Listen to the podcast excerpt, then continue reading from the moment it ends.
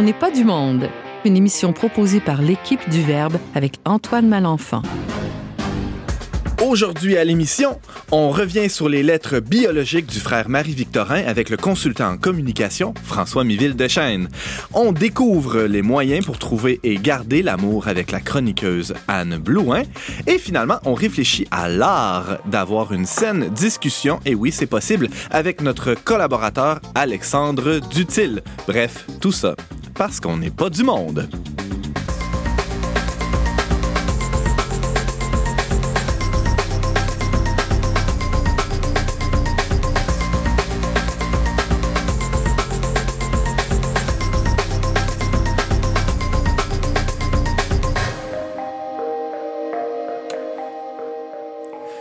Bonjour à tous, chers auditeurs, et bienvenue à votre magazine culturel catholique. Ici Antoine Malenfant, votre animateur pour la prochaine heure. Je suis aussi rédacteur en chef du magazine Le Verbe, que vous connaissez peut-être. Si vous ne le connaissez pas, je vous invite fortement à aller euh, consulter le site web le Il y a beaucoup de trucs là-dessus. Alors aujourd'hui à l'émission, on a une très très belle tablette pleine de couleurs pour les auditeurs qui, qui ben évidemment, vous ne voyez pas ce que j'ai devant les yeux, mais il y a euh, du bleu, du rouge et du jaune. Donc, euh, du côté bleu, un nouvel invité, euh, François Miville Deschênes. Bonjour. Bonjour. On est vraiment content de te recevoir pour, ben, pour plusieurs raisons. Tu, tu, fais partie de l'entourage du Verbe, tu, tu collabores en tant que membre du très sérieux conseil de rédaction de la revue. Exactement, oui, avec une insistance sur le très sérieux. c'est très sérieux, en fait. Ouais, oui, on, on, planifie autour de cette table-là les, les, prochains numéros du Verbe, on discute des sujets à venir. Exact. Et euh, tu, tu, mets à, à, contribution ta matière grise au plus grand bénéfice de nos lecteurs. Merci beaucoup. Et à ta gauche, on retrouve euh, euh, du côté jaune euh, Alexandre Dutil, parce que je, je, parle des couleurs, parce que c'est les, les, couleurs qu'il porte fièrement. Euh, Alexandre Dutil, salut. Salut. Ça faisait déjà quelques semaines que tu étais venu à l'émission. La dernière fois, c'était pour nous parler de quoi, donc? Le Seigneur des Anneaux et Tolkien. Oui. Ah oui, c'est ça. Hein? La cause de canonisation de, de Tolkien, ça avance ou. Euh... Très, très, très lentement. Ah, On n'est bon. pas rendu, c'est même pas ouvert encore. Faut être pas, patient. C'est plus un, un espoir qu'un projet. Mais c'est pas de ça que tu vas nous parler aujourd'hui, Alexandre. Non, non. De quoi donc? Donc, euh, de comment discuter de la foi chrétienne avec des gens. Oh! Euh, idéalement, pas, pas juste euh, en discuter, mais essayer d'être convaincant. OK, mais de manière euh, respectueuse et euh, tout ça. C'est une, une joute d'art oratoire aussi oui, qui, qui, se mélange à ça. Exact. OK, alors on a très hâte de t'entendre. Et aussi Anne Blouin. Oui. Bonjour, Bonjour. Anne. Re-bienvenue, bienvenue à l'émission. Chroniqueuse Merci. régulière à On n'est pas du monde. De quoi tu nous parles aujourd'hui? Je vais parler un peu de l'amour, euh, comment le trouver, puis savoir le garder aussi. Puis se demander un peu, est-ce que l'amour est devenu un bien de consommation? Parce qu'il euh, y a beaucoup de, de, sites de rencontres aujourd'hui. Uh -huh. Alors, euh, on se questionne un peu à, à ce niveau-là. Puis je vais parler d'un bon livre aussi que j'ai lu, euh, Les langages de l'amour. Ça tombe très bien parce que c'est le sujet euh, de, de, de, la saison au Verbe. On parle de l'amour, de la liberté, dans l'amour aussi. Alors, ça tombe pile poil. Parfait. Merci, Anne.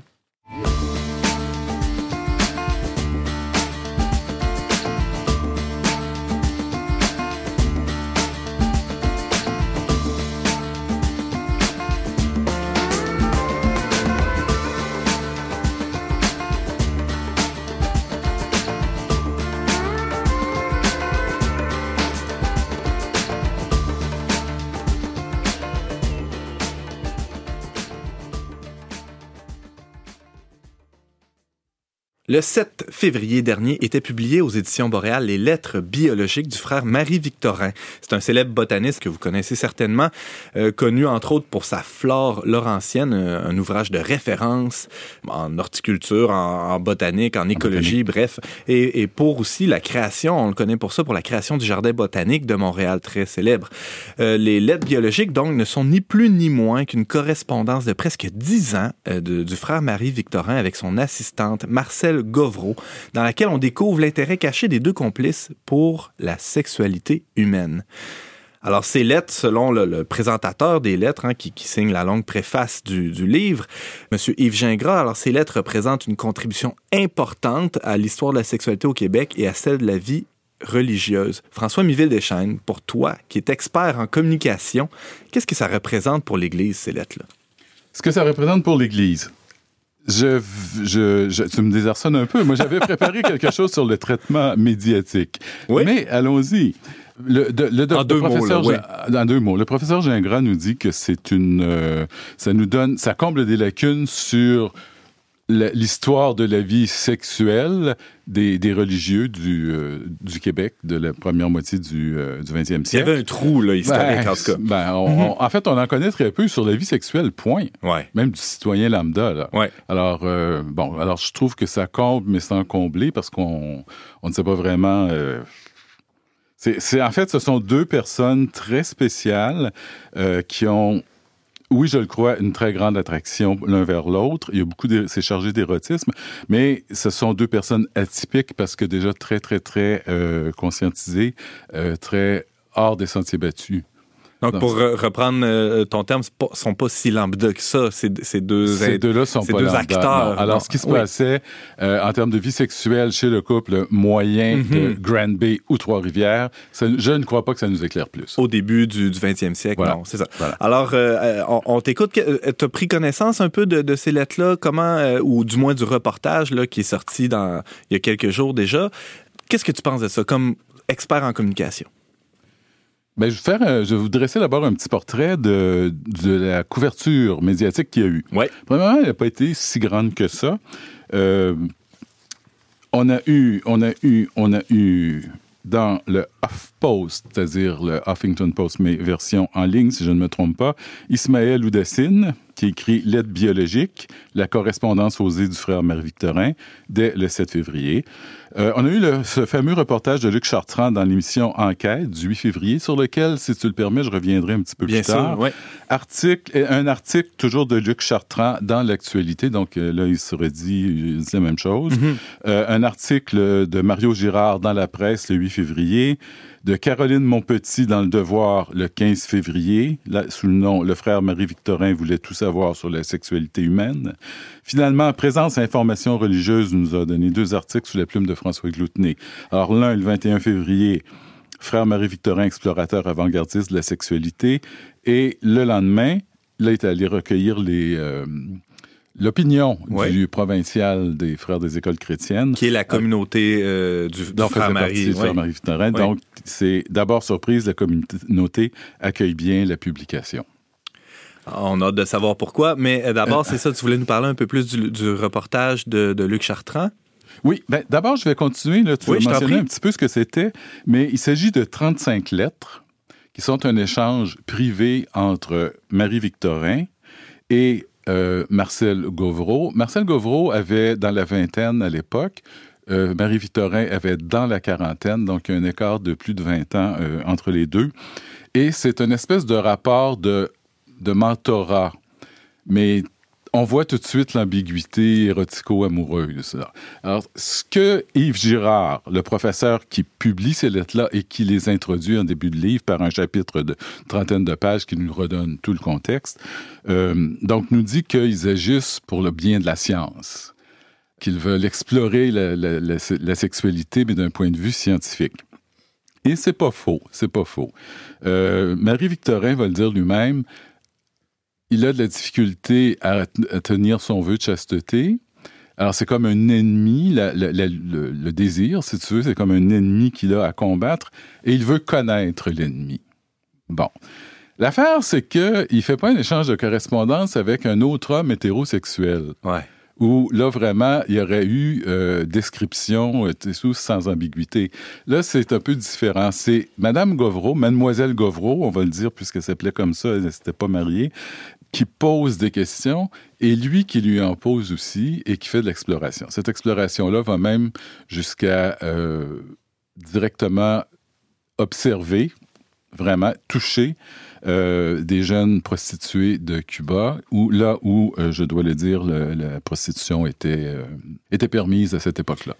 Oui, parce qu'on est dans, dans le Cuba d'avant 1950, où- Voilà, où, c'est c'était encore, vraiment- c'est- c'était l'île des plaisirs pour euh, Oui. de nombreux touristes américains, entre autres. Exactement. Euh, et- Casino, drogue, Ouais, euh, bordel. Mhm.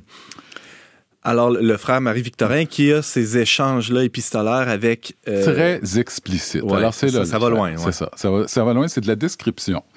Description des organes génitaux, description des processus euh, physiologiques du plaisir, des orgasmes.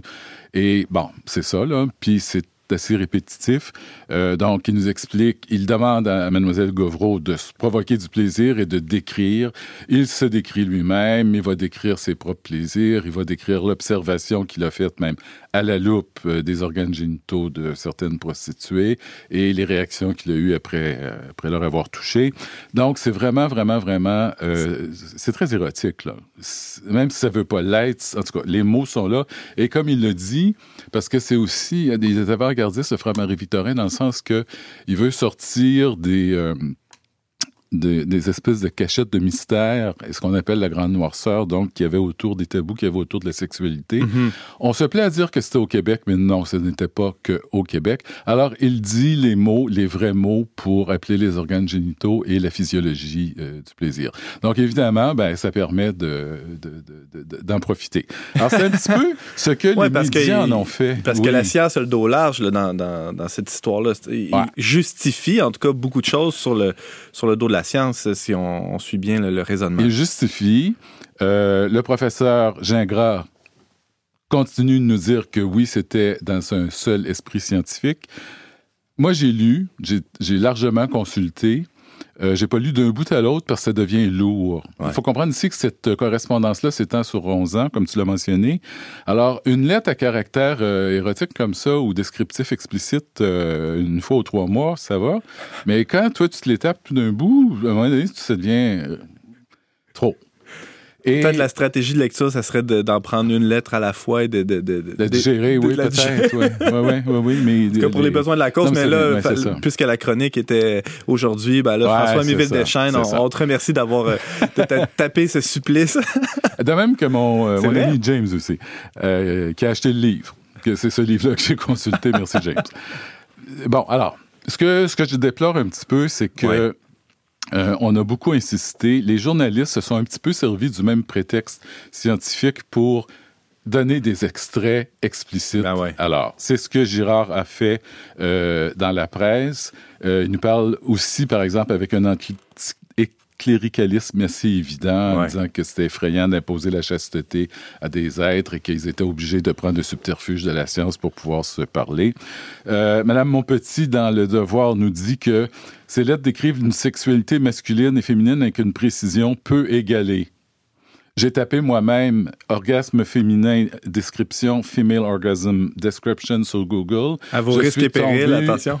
pas du tout. Peut-être pas sur des sites érotiques euh, ou pornographiques. C'était vraiment des descriptions scientifiques qui sont égalées, qui étaient égales. Alors, elle, elle- elle exagère un petit peu. Et elle, met beaucoup, beaucoup, beaucoup l'accent sur la libido euh, réfrénée que, Ouais. que Marie-Victorin euh, a dû réfréner. Mais elle représente, elle reconnaît aussi son esprit avant-gardiste. Alors, ce qui m'a déçu plus, c'est dans le, le. Alors, enquête, c'est supposé être des enquêtes, n'est-ce pas?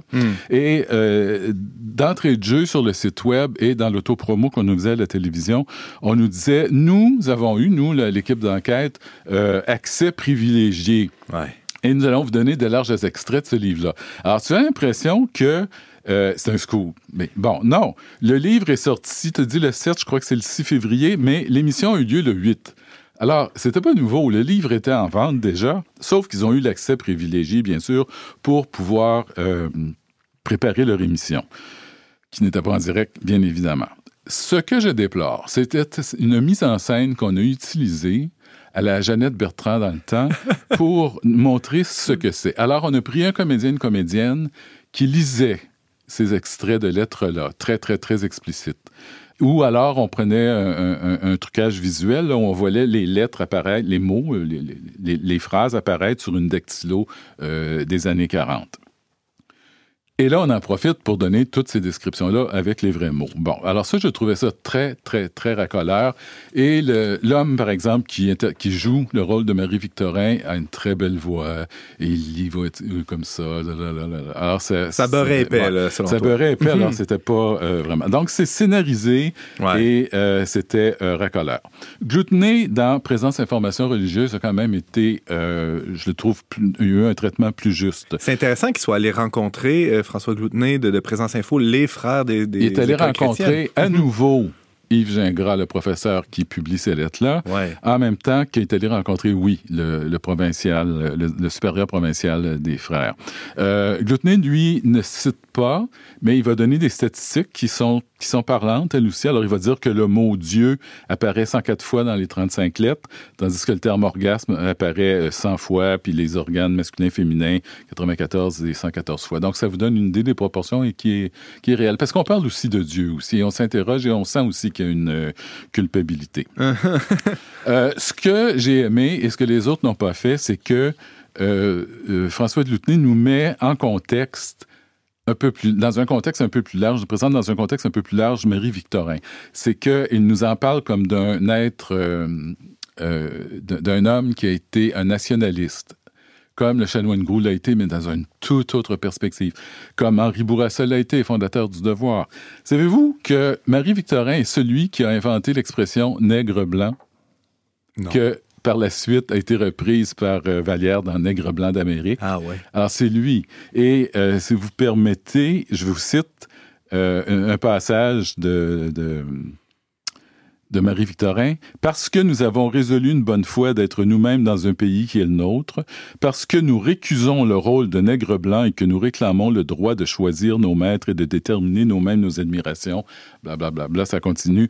Alors ce qui est important ici, c'est que il a été d'avant-garde sur tous les fronts, Marie-Victorin. Alors qu'on pense n'importe quoi de cette correspondance-là, que moi je trouve, oui, amoureuse et pas seulement scientifique. Ça mais reste, peu en, importe, ça reste en quelque sorte cohérent avec le personnage. avec le personnage qui effectivement euh, est, est allé au-delà des, euh, des sentiers battus et essayer de faire sortir.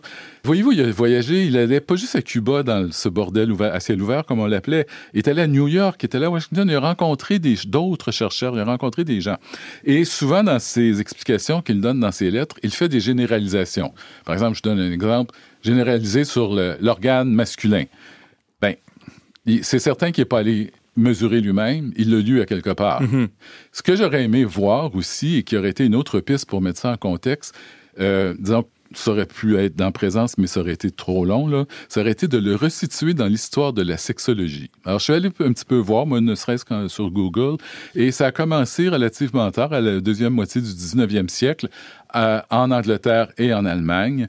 Et c'est comme transparaît que, que, que- qu'il a, eu, a accès qu'il a eu à accès à ces- ces livres-là, et ces c'est comme ça qu'il peut parler de généralisation. Mais avant de terminer, j'aimerais dire aussi que ce qui est intéressant, c'est que Yves Gingras est en train de préparer la biographie de Marie-Victorin. Et là, on va avoir une mise Là, en on va avoir une contexte, mise ouais. en contexte. Mhm. Et là, je soupçonne que la publication de ces lettres-là est un petit coup de marketing pour nous mettre l'eau à la bouche avec quelque chose de Va croustillant. falloir te réinviter pour en, en parler peut-être euh, bientôt. Je sais pas François. En tout cas, le publier. Ouais, c'est ça. François Miville-Deschênes, tu nous parlais des lettres biologiques du frère Marie-Victorin. Tu nous euh, faisais une espèce de revue de presse de ce qui a été écrit euh, là-dessus. Euh, ton regard d'expert en communication est, très utile.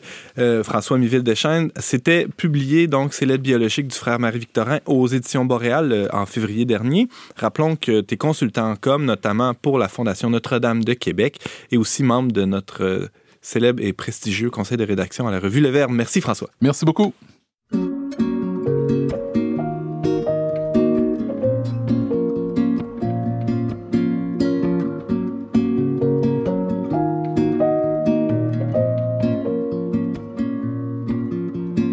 Le temps passé, assis sur les mains, à regarder mon ombre, imaginer ma tombe, examiner les murs, compter les fissures, vérifier les serrures, assis sur les mains, au lieu de te dire que tu es belle.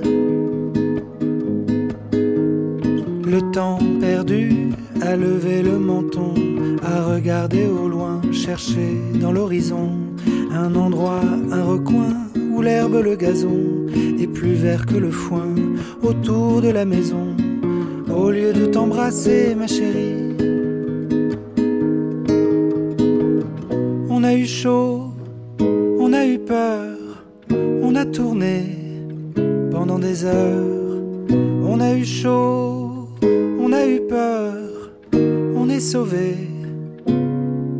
Pourquoi on pleure?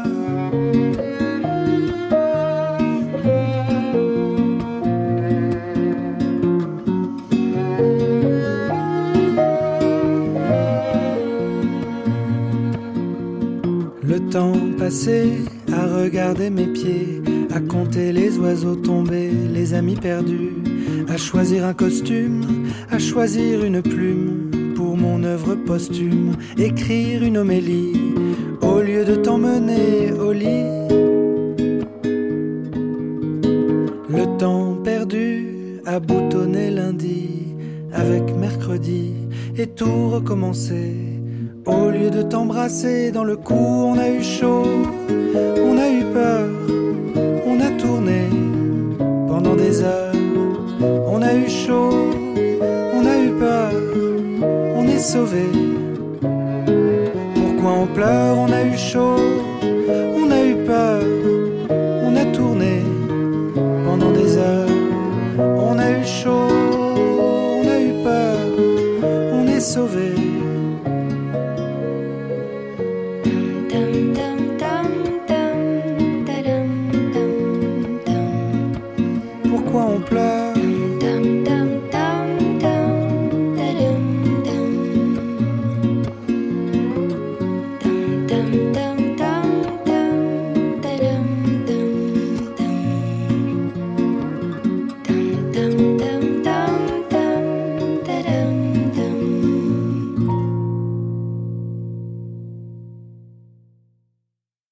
Vous êtes toujours avec Antoine Malenfant au micro dont n'est pas du monde. On vient d'écouter Albin de la Simone avec sa chanson Pourquoi on pleure? C'est tiré de l'album L'un de nous. Le numéro d'hiver de la revue Le Verbe parlait d'amour et abondamment. Hein, On parlait de, l'amour sous, quasiment toutes ses facettes. hein. James, on a travaillé fort pour ce numéro-là. Surtout toi, je pense. Hein. Tu as fait des entrevues, on a, on a rencontré du monde, on a réfléchi beaucoup à l'amour et à la liberté, n'est-ce pas? Ouais. Pour, euh, pour continuer la réflexion, parce que de l'amour, hein, on a eu le, le mois de la Saint-Valentin dernièrement. On, on voulait parler avec Anne Bloin. Euh, en fait, Anne, tu voulais nous proposer une chronique sur comment trouver l'amour, et- mais aussi comment le garder, parce que trouver l'amour, ça, ça- ça peut aller de soi, là, mais Oui. garder l'amour, ça peut être plus compliqué. Euh, oui, je me suis inspirée un peu du mois aussi du mois de février, qui est le mois de l'amour et du cœur. Mhm. Alors, euh, comment nourrir euh, son cœur, comment faire attention à son cœur. Je voulais parler un petit peu aussi pourquoi prendre soin de son cœur, parce que c'est important. Les, les maladies cardiovasculaires augmentent beaucoup. On s'aperçoit que les femmes aussi sont de plus en plus touchées par les maladies cardiovasculaires. Pourquoi? Parce que les femmes sont plus présentes sur le marché du travail et ont des postes de, de direction et aussi à la Plus maison. de stress, là. Oui, Mhm. puis à la maison, il faut qu'elles soient aussi des, des surfemmes, des, des mères exemplaires. Alors, ça, ça ajoute. Il faut penser aussi que euh, le cœur a besoin aussi euh, d'être entretenu, euh, soit par une petite marche quotidienne euh, de 30 minutes. euh, pas besoin de faire des, des efforts là, euh, insurmontables, euh, de s'inscrire à un gym absolument. James? Quand tu dis, Anne, que février, c'est un- c'était le mois du cœur, est-ce que c'est le mois du cœur au sens corporel? Physiologique, là. Euh, oui, oui, oui, le mois du cœur euh, au sens physiologique, C'est le mois des corporel. maladies cardiovasculaires. Oui, c'est ça. Puis c'est le mot aussi justement des préventions, de, de- d'être plus attentive à, à son cœur, parce que c'est vraiment le moteur du corps. Euh, le cœur bat en moyenne 100 000 fois par jour. Alors, euh, c'est, c'est, c'est pas rien. Il faut prendre conscience de ça. Et puis, euh, moi, je me, je me suis un petit peu interrogée au fait que les gens cherchent beaucoup l'amour. Euh, le chercher, mais le garder, c'est autre chose. Alors, je me suis demandé... euh, de quelle façon les gens euh, rencontrent euh, l'âme sœur maintenant? Mhm. Est-ce que c'est par des rencontres naturelles, par le travail, les sports, euh, les activités, ou si maintenant c'est les sites de rencontres qui, qui sont les plus populaires? Ou à la fête paroissiale ou sous de l'église, peut-être? Non? Peut-être, oui, peut-être. Est-ce que l'amour est, est devenu un bien de consommation? Est-ce que Oh. c'est devenu comme si on magasine en ligne quelqu'un? selon certains critères, certaines qualités, on a nos, nos, euh, nos standards et tout- toutes sortes- toutes sortes de, une liste de, de- d'éléments à cocher, hein, c'est Oui, c'est ça. Euh, c'est, c'est comme si on, on voulait se, se, se construire soi-même une- la personne idéale. Ouais. Alors là, on choisit, puis euh, quand ça fait pas, on flush. Mhm. Alors, euh, popularité euh, de ces sites-là, c'est 52 des, des utilisateurs canadiens ont entre 30 et 64 ans. Euh, alors, euh, puis il y a des dizaines de milliers chaque jour qui joignent la grande foule sentimentale du net. Euh, sur le site très populaire de Tinder, il y a 50 millions d'utilisateurs dans le monde entier. Ça, Tinder, c'est une application là, où on un- peut un euh, site de swiper, c'est-à-dire balayer des gens à gauche, à droite sur notre téléphone, voir si- s'ils Exactement. nous plaisent ou ne nous plaisent pas. Puis si les deux se plaisent mutuellement, ben, on- sur la base de quoi? Sur la base d'une image, quelques critères seulement, on a un match. Là, on, Ben peut, là, on- on peut se rencontrer. On appelle ça un profil. Ah. Alors, c'est un profil euh, qui est de plus en plus. euh, ce qu'on remarque aussi, les gens, il y a des gens qui sont un petit peu craintifs parce qu'il y a des gens malhonnêtes aussi là-dessus. Ben oui. Alors, euh, des fausses euh, images, des fausses photos, euh, une fausse description. Euh, ce qu'on recommande, parce que j'ai lu le Protégez-vous, qui font une analyse des sites, puis qui, euh, qui recommandent aussi, là, avec des comparables. Euh, c'est pas tout mauvais, là. c'est- on ne va pas dire que Ah oui, j'ai un très bon ami qui a rencontré sa Bon, blonde sur. Exactement, c'est un moyen comme un autre. Ben oui. C'est ça, c'est un moyen qui est plus actuel. Euh, par contre, euh, c'est ça, il faut faire attention. Il faut pas rester trop longtemps dans le virtuel aussi, pour pas euh, que ça demeure un jeu. Faut passer à la réalité. là, oui, le plus rapidement possible qu'on rencontre la personne et euh, avec nos sens, on va, on va c'est plus facile de détecter si la personne veut une relation durable ou si simple- c'est simplement une relation passagère. Je peux pas m'empêcher de penser, Anne Blouin, à, à ce que le pape François appelle la culture du déchet, qui va, cette culture qui va jusqu'à s'immiscer dans, dans nos relations interpersonnelles et Oui. donc dans nos relations amoureuses. Le, le- le prenez, et, euh, consommer et jeter, là, il, y a, il y a un peu de... Il y a un peu ce danger-là dans tout- toute la, la mode des, des sites de rencontres. Oui, je- oui, c'est- Si c'est je un- comprends bien, oui. Oui, c'est un petit peu ça que mon interrogation était, était à, à ce niveau-là.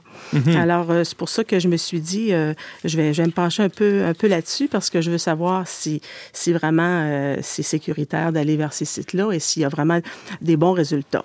James, tu avais une question? C'est pour ça, Anne, tu, parles, tu parlais en- d'entrée de jeu de la prévention, si tu veux, des, des maladies cardiovasculaires. Ben, à plus forte raison, si on protège notre cœur physique, il faut, faut s'aider pour protéger notre cœur euh, Oui. au sens euh, psychique hein, du terme. Oui, puis j'aimerais euh, parler des petits trucs ou des, des attitudes aussi euh, qui, sont, qui sont bonnes pour, pour le cœur. Alors, des câlins. Euh, faire souvent euh, des câlins, c'est réconfortant. Euh, autant un câlin amoureux ou un câlin... Alors Ici là, en on voit, on a oui. des, des câlins qui On se font. voit François là, qui fait un câlin Avec des collègues, oui.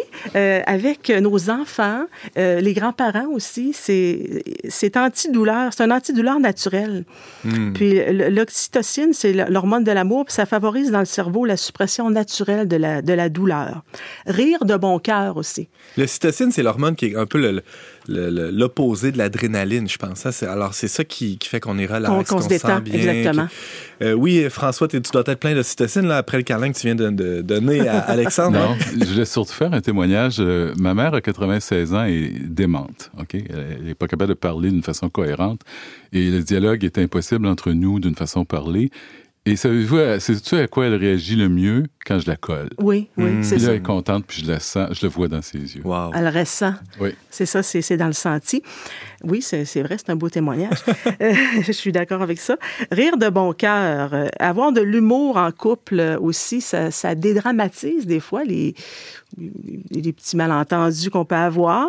Euh, ça dilate et ça contracte, euh, contracte les vaisseaux sanguins. Ça augmente la circulation sanguine, ça protège contre les maladies cardiovasculaires. Alors, c'est pas rien. Quand on dit qu'il faut rire euh, certainement chaque jour, euh, même un petit 10 minutes. Là. Essayez, essayez de, essayez d'atteindre euh, euh, ce- ce- cette durée-là. C'est bon, je vais me chronométrer la prochaine fois. Bon, le chocolat noir aussi avec modération, euh, 70% de cacao, c'est- c'est c'est bon, c'est un antioxydant puissant.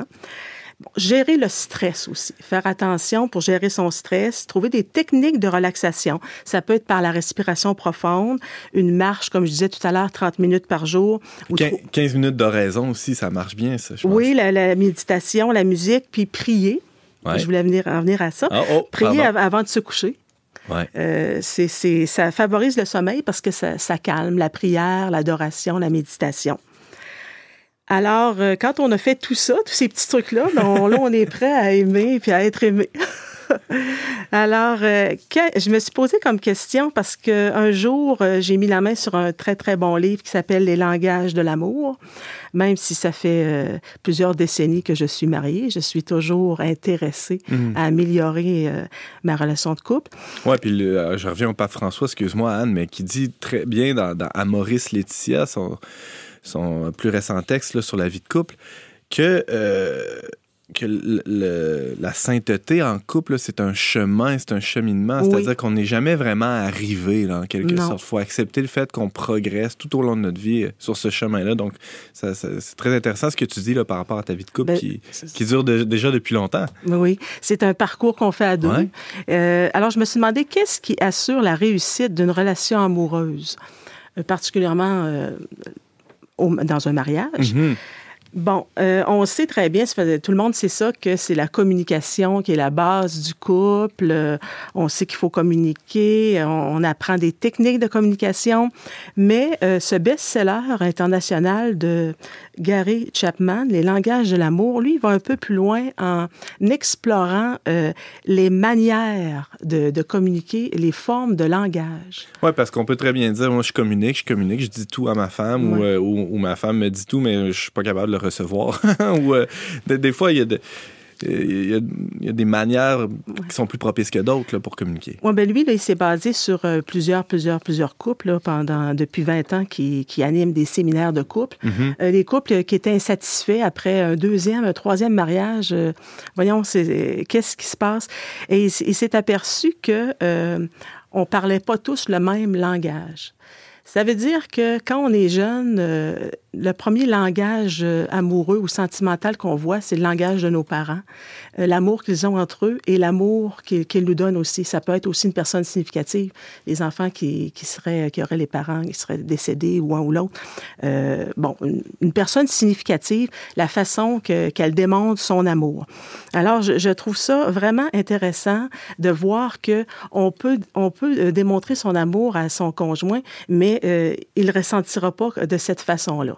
Rapidement, en deux minutes, c'est quoi les, les langages de l'amour dont il est question dans ce livre Alors, de les Chapman? paroles valorisantes. OK. Bon, ça, c'est une première forme d'expression d'amour.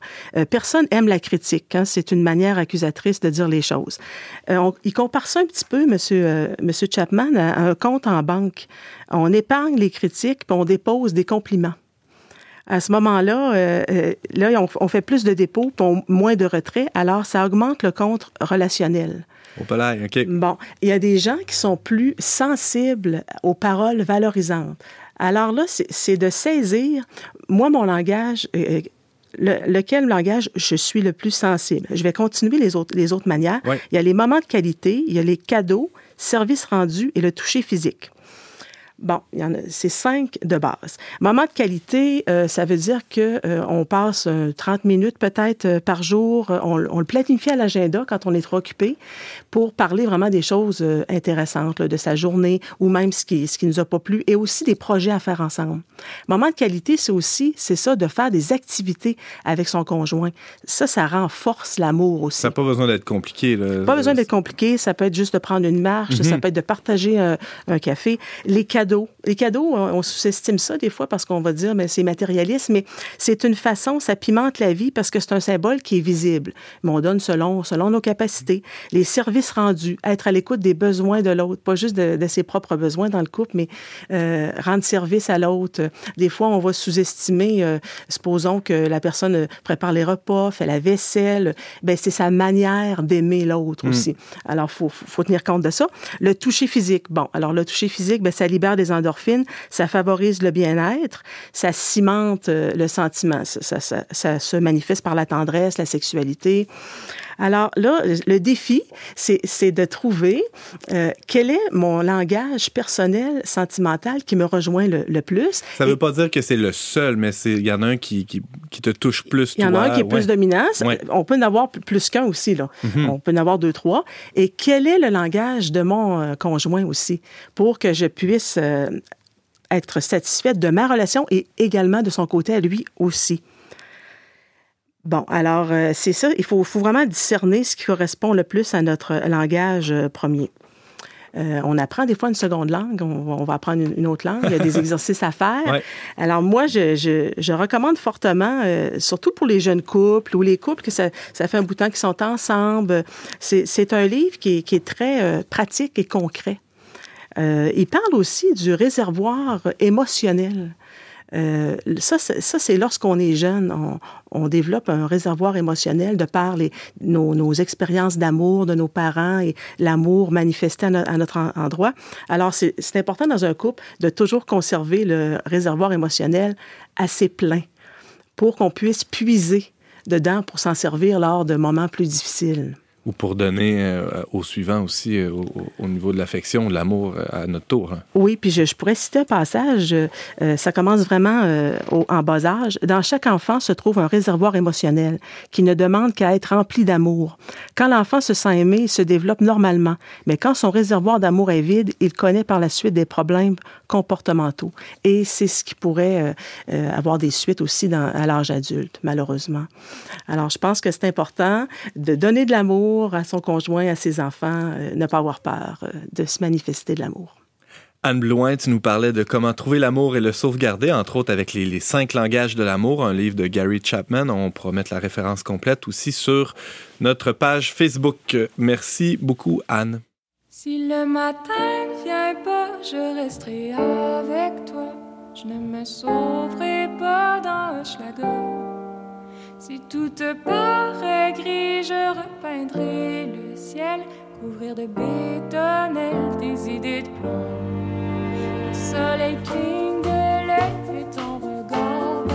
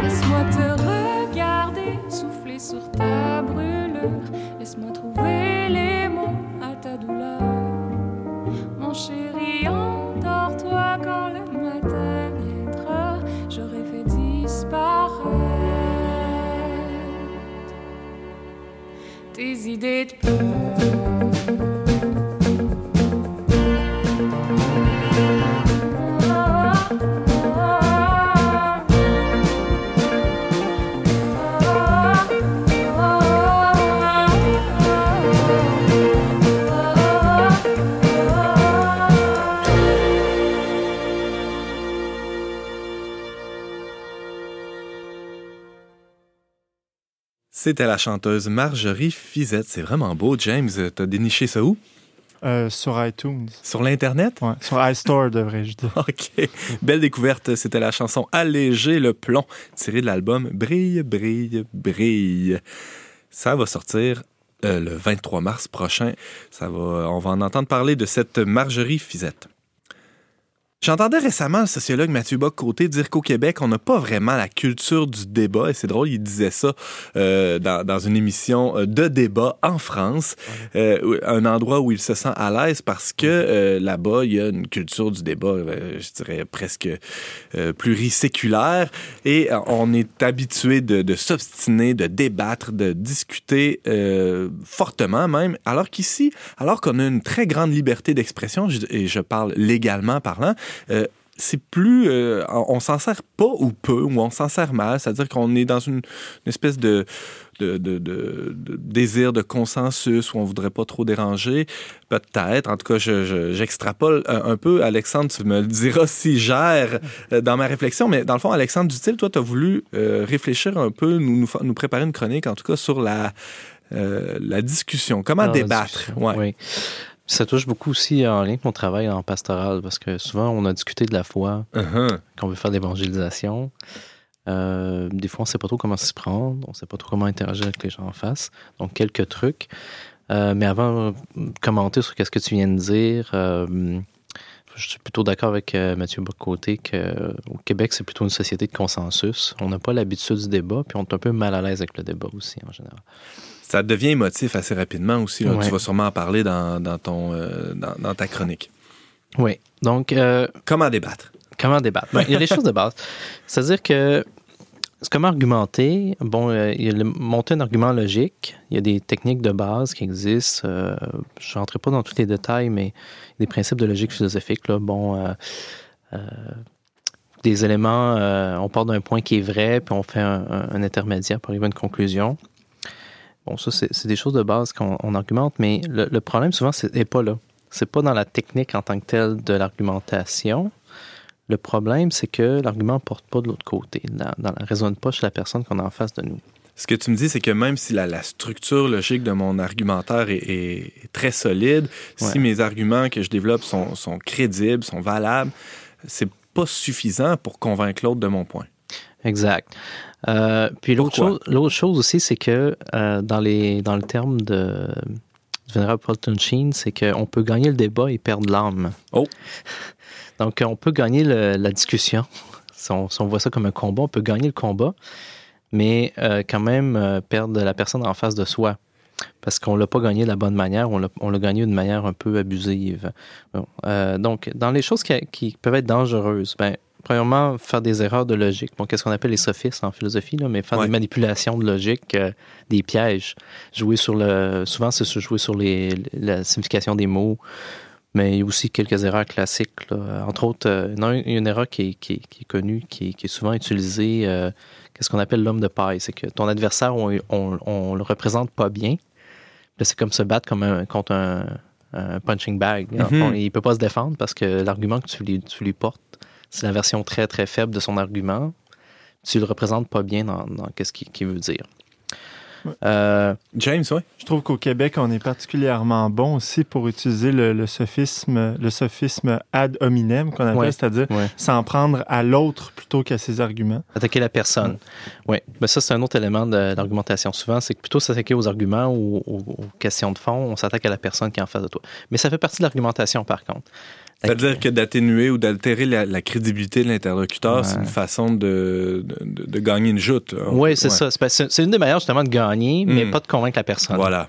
C'est que tu, tu ridiculises l'autre, tu l'attaques sur ses faits personnels, euh, sur ses incohérences personnelles. Oui, euh, ça arrive. Puis c'est sûr que ça, ça fait perdre la crédibilité. Mais qui n'en a pas, hein, d'incohérence? C'est ça. C'est sûr que oui, ça fait perdre la crédibilité au, au locuteur. C'est si, euh, bon, euh, prendre un exemple extrême, euh, si d'un côté, tu as Staline, puis de l'autre côté, tu as Mère Teresa, ben c'est sûr que Mère Teresa, à cause de ce qu'elle a fait, tu as plus tendance à la croire que Staline, qui est un grand violent et euh, qui a massacré des, des millions de personnes.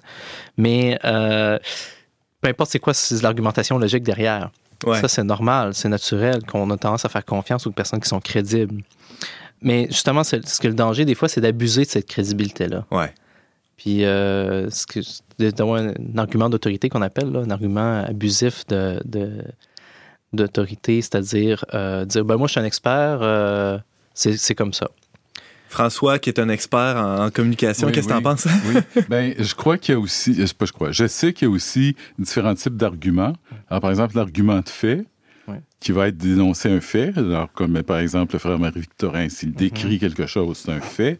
Mais tu as aussi l'argument de valeur, n'est-ce pas? Mhm. Qui, ça, est un, qui est un jugement en termes de bien ou mal sur le fait ou la situation. Et souvent, je me semble que quand on fait une on propose une explication, l'autre personne, justement, si on n'est pas allé se mettre à sa place, peut prendre ça comme un argument de valeur en disant Ah, tu trouves que c'est pas bon. Mais non, je fais juste écrire quelque chose. Exact. Je vais, je vais- je vais prendre quelques exemples là-dessus euh, très rapidement. Ben, un exemple, justement, De ce glissement-là. de ce ouais. glissement-là que j'ai déjà vu, je me rappelle, j'ai une connaissance euh, sur Internet. Il faisait une citation de quelqu'un d'autre, mais c'est un prêtre qui parlait, il disait quelque chose dans le genre les protestants ne devraient même pas commenter la Bible parce qu'ils ne reconnaissent pas l'autorité dans- qui l'a instituée. Mais quand tu présentes ça à un protestant, c'est extrêmement agressif. Puis eux qui ont l'habitude de lire la Bible beaucoup plus que les catholiques, c'est ça en est insultant. Euh, même si le fond peut-être est vrai, dans le sens que oui, euh, la, Bible, défend la- la comme- Bible- oui, oui. la Bible est fondée sur, euh, sur l'Église, puis c'est l'Église qui a décidé les, les livres de la Bible. Mais de présenter l'argument comme ça, ça fera probablement pas mouche de l'autre côté, même si, si le fond est vrai, parce que c'est- blessant pour la personne en face. Mais aussi, des fois, il y a des blocages. C'est là qu'on voit aussi dans l'ordre de la discussion, c'est que la personne en face de toi, des fois, a des blocages émotionnels ou des blocages à certains niveaux, même si ton argument peut être très sensé, très solide, à cause de raisons personnelles, à cause de, de son passé, ça passe pas.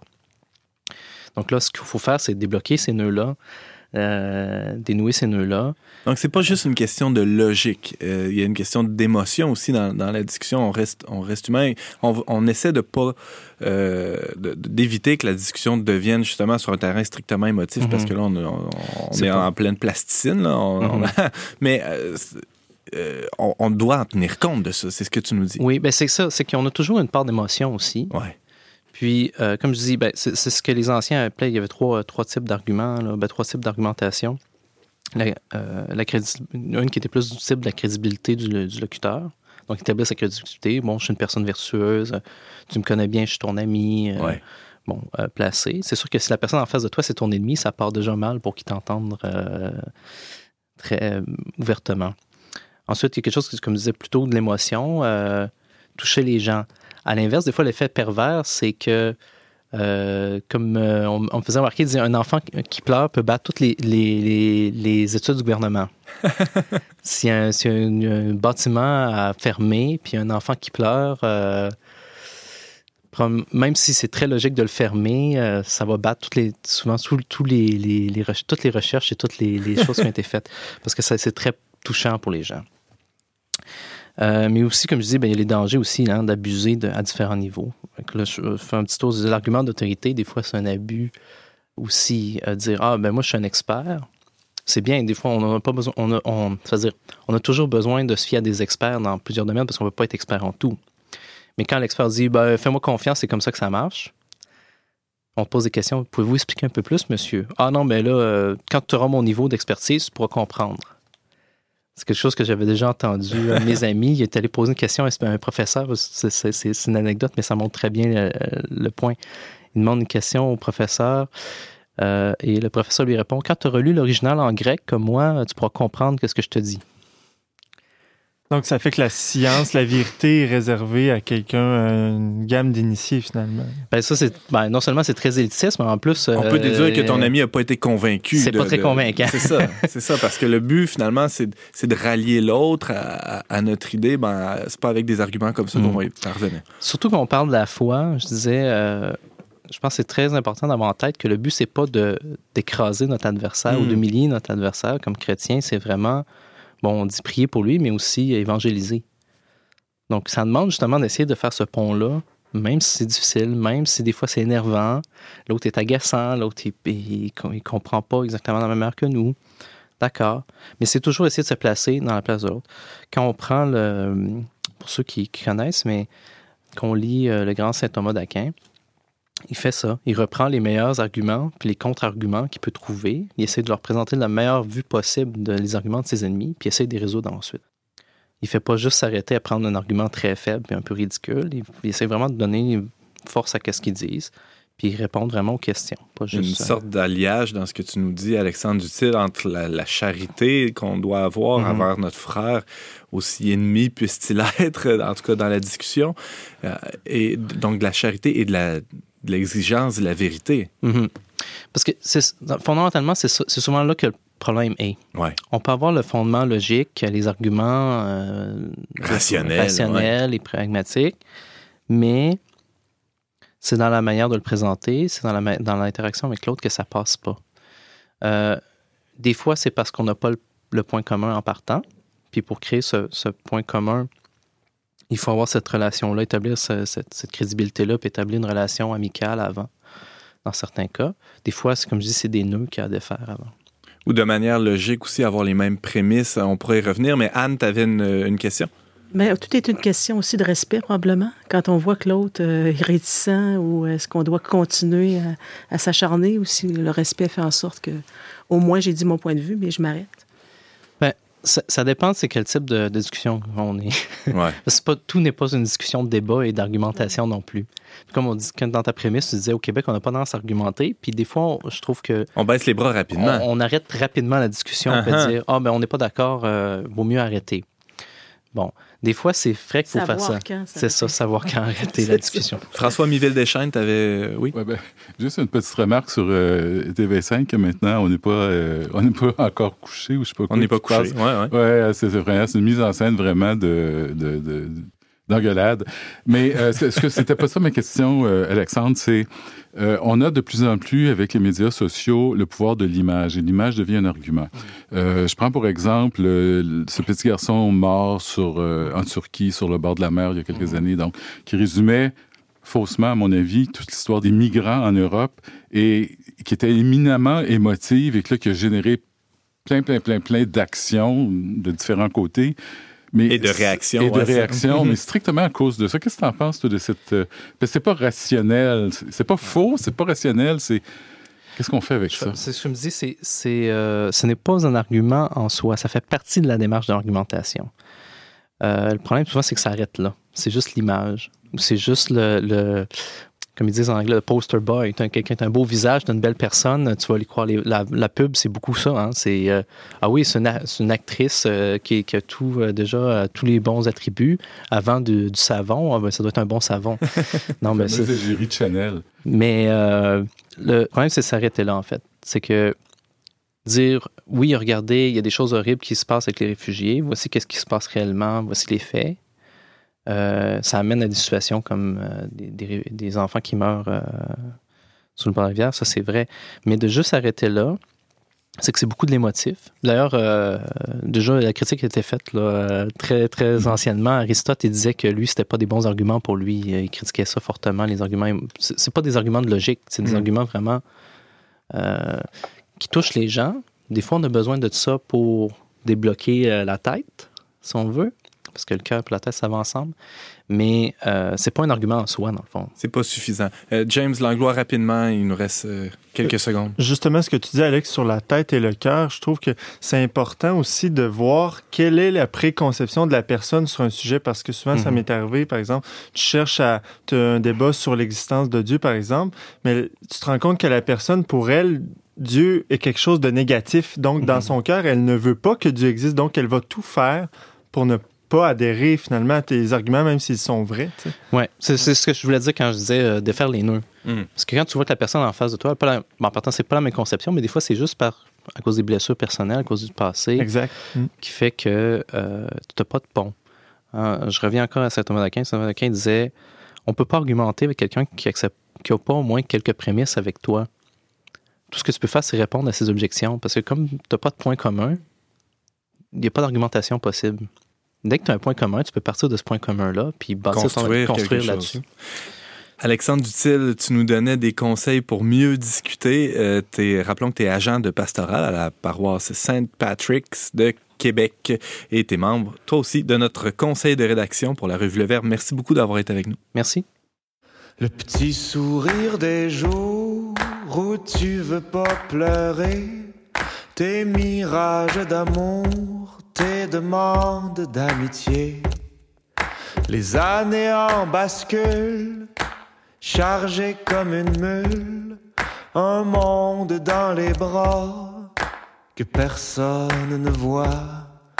Sur les murs de la tour où tu restes caché, le chant des gens autour est venu s'échouer, à fuir tes peines perdues, à foncer tête baissée.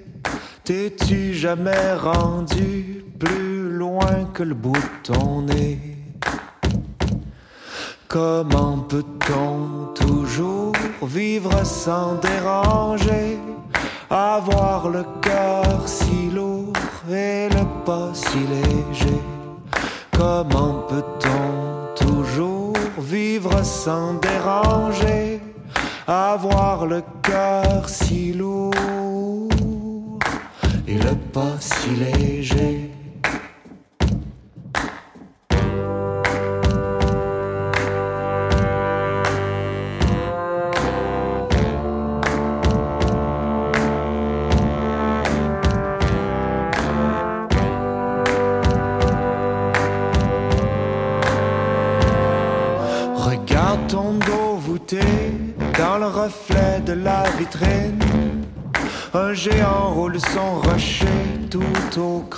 De ta poitrine. Tu cries du bout des yeux, tu marches sans tomber. Pardon, dites-moi, monsieur, c'est par où le monde entier? Comment peut-on toujours vivre sans déranger? Avoir le cœur si lourd et le pas si léger sans déranger Avoir le cœur si lourd et le pas si léger